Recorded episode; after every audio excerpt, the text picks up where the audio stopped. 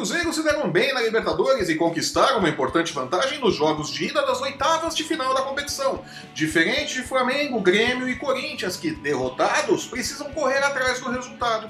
Antes disso, porém, se preocupam com a rodada do Brasileirão, que tem novo encontro de Flamengo e Cruzeiro, que pode ajudar o líder São Paulo a aumentar a sua vantagem no topo da tabela. Eu sou o Flávio Soares e essas são as minhas caneladas para o ganhador.com.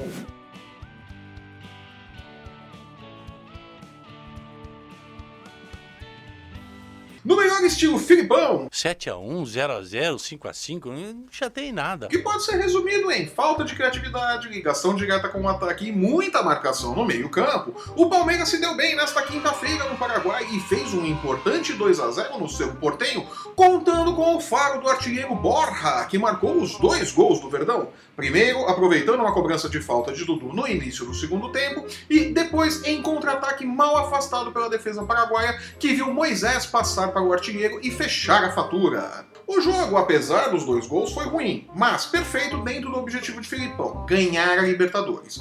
Com Moisés encarregado da criação e Bruno Henrique e Felipe Melo cuidando da proteção à zaga, o Palmeiras daqui pra frente será isso mesmo. Muita entrega e pouco brilho. Uma receita que costuma dar certo na Libertadores. E Felipe Melo, como não poderia deixar de ser, fez das suas com a chegada do novo professor e viu o seu gesto gratuito, diga-se de passagem, em provocação à torcida do Cerro, durante o aquecimento, ser captado pelas câmeras do Fox Sports e espalhado pelo mundo.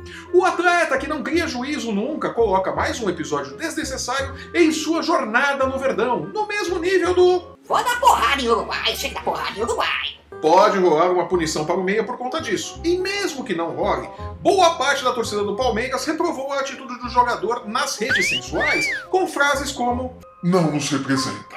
é fato que o estilo truculento e pitbull de Felipe Melo já não encanta como antes, mesmo porque o Palmeiras não ganhou nada com isso desde a chegada do Meia ao clube, né? Título que é bom não chegou não, né? Corinthians também jogou pela Libertadores e a derrota por 1 a 0 contra o Colo-Colo no Chile ficou barata. Cássio mais uma vez errou no lance do gol e salvou o time de uma goleada em outros cinco lances claros de gol. Impressionante a capacidade de Cássio de ir do inferno ao céu em apenas 90 minutos. Mas mais do que a derrota, chamou a atenção o desfecho da contratação por empréstimo do atacante Juninho, de 19 anos, que pertence ao esporte e está no Ceará. Com tudo acertado entre os clubes, a pressão da torcida nas redes sensuais fez com que o Timão voltasse atrás do negócio. Isso porque Juninho tem um histórico de problemas disciplinares e responde por um processo de agressão contra uma ex-namorada em 2017. É claro que a história não termina aí. Em reportagem publicada pelo UOL, o advogado do jogador Ernesto Cavalcante disse à Rádio Jornal de Pernambuco que, aspas, Estamos entrando com a ação indenizatória por conta deste absurdo. em relação à desistência do Corinthians por conta da má repercussão à chegada do atleta. né? Alguém duvidava que ia acontecer isso daí?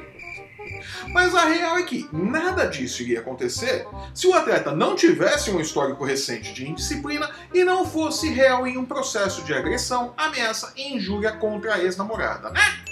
O resto é cortina de fumaça, vamos falar sério. Voltando ao futebol, o Flamengo também se deu mal na Libertadores e tomou uma paulada de 2 a 0 do Cruzeiro em pleno Maracanã. Resultado que complica demais a classificação do Urubu, que enfrentará o mesmo Cruzeiro neste domingo, de novo no Maracanã, precisando de novo da vitória para não deixar o São Paulo ampliar a vantagem na liderança.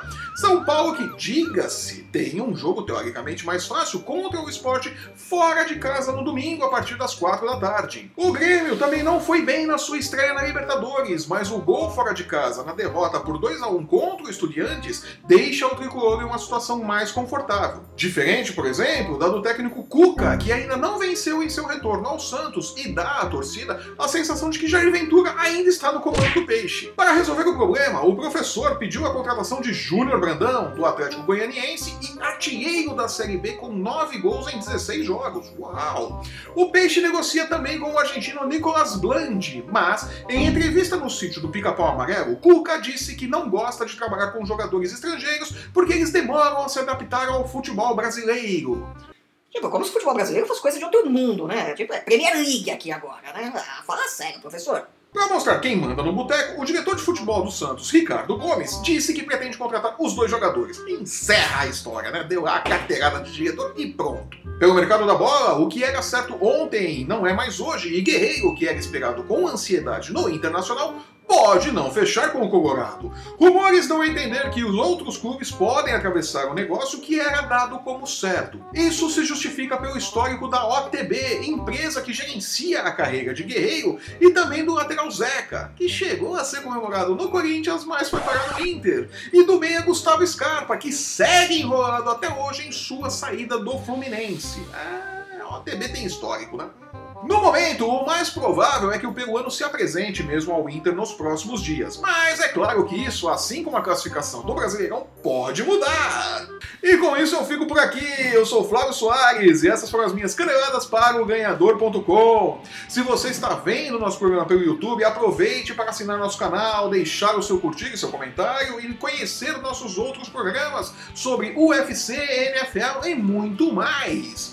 No post que acompanha este vídeo você encontra os links para seguir o ganhador no Facebook, Instagram e Twitter. Acesse o ganhador.com e não perca um lance do seu esporte preferido. É, somos muito mais do que futebol, amiguinhos. Eu volto na próxima terça-feira com os destaques do final de semana no futebol brasileiro e atualizando o bingo dos técnicos brazucas. Será que teremos mais demissões no final de semana?